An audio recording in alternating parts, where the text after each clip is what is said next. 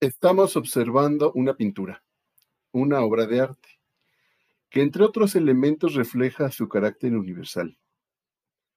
Vemos a un hombre, tal vez deprimido, pensativo, nostálgico, que está en la soledad y en el silencio, al lado de un lago, cerca de un bosque.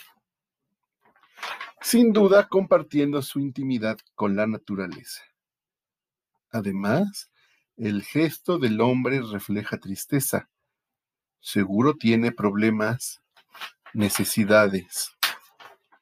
Tal vez se trate de cuestiones de salud, de su familia. En realidad la imagen nos puede llevar a imaginar una serie de ideas y conjeturas